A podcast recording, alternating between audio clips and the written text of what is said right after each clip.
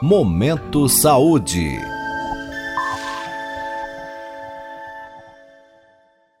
Pílula Farmacêutica. Sua dose diária de informação sobre saúde. Uma parceria da Rádio USP Ribeirão com a Faculdade de Ciências Farmacêuticas da USP de Ribeirão Preto.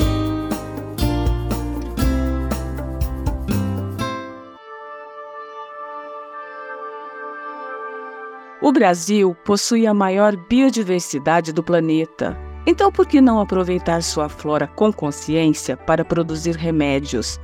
Esta edição do Pílula Farmacêutica apresenta um pouco da fitoterapia, técnica que estuda a matéria-prima biodiversa que é capaz de promover curas significativas e melhorar a saúde.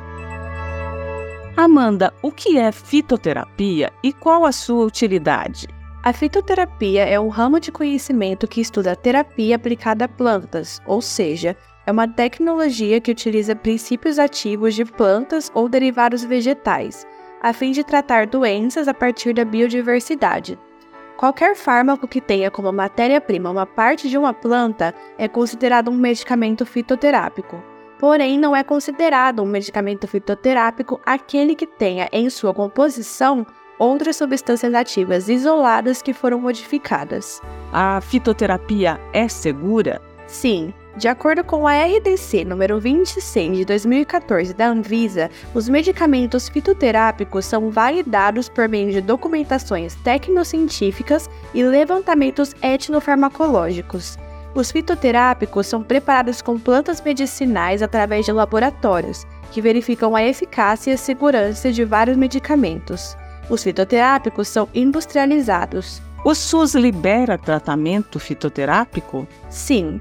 O SUS oferece à população 12 medicamentos fitoterápicos que atualmente constam no RENAME, que é a Relação Nacional de Medicamentos Essenciais. Alguns dos medicamentos são alcachofra, hortelã, aroeira, babosa e guaco.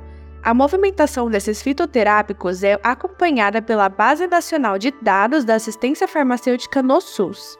Que remédios fitoterápicos estão disponíveis hoje em dia? Temos o Antistax, que trata dores nas pernas, a Guacovita, que é o xarope para tratar a tosse, o Aqueflan, que é o creme para tendinite, e o Anticival, que é para ansiedade.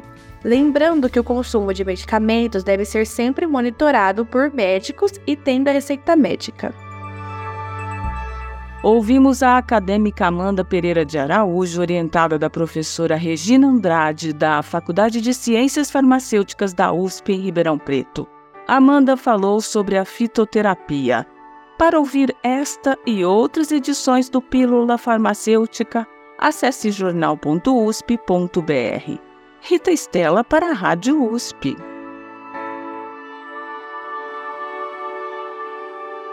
Você ouviu? Pílula Farmacêutica.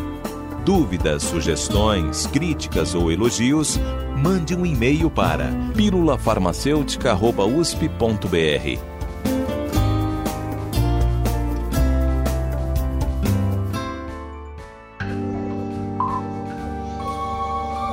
Momento Saúde.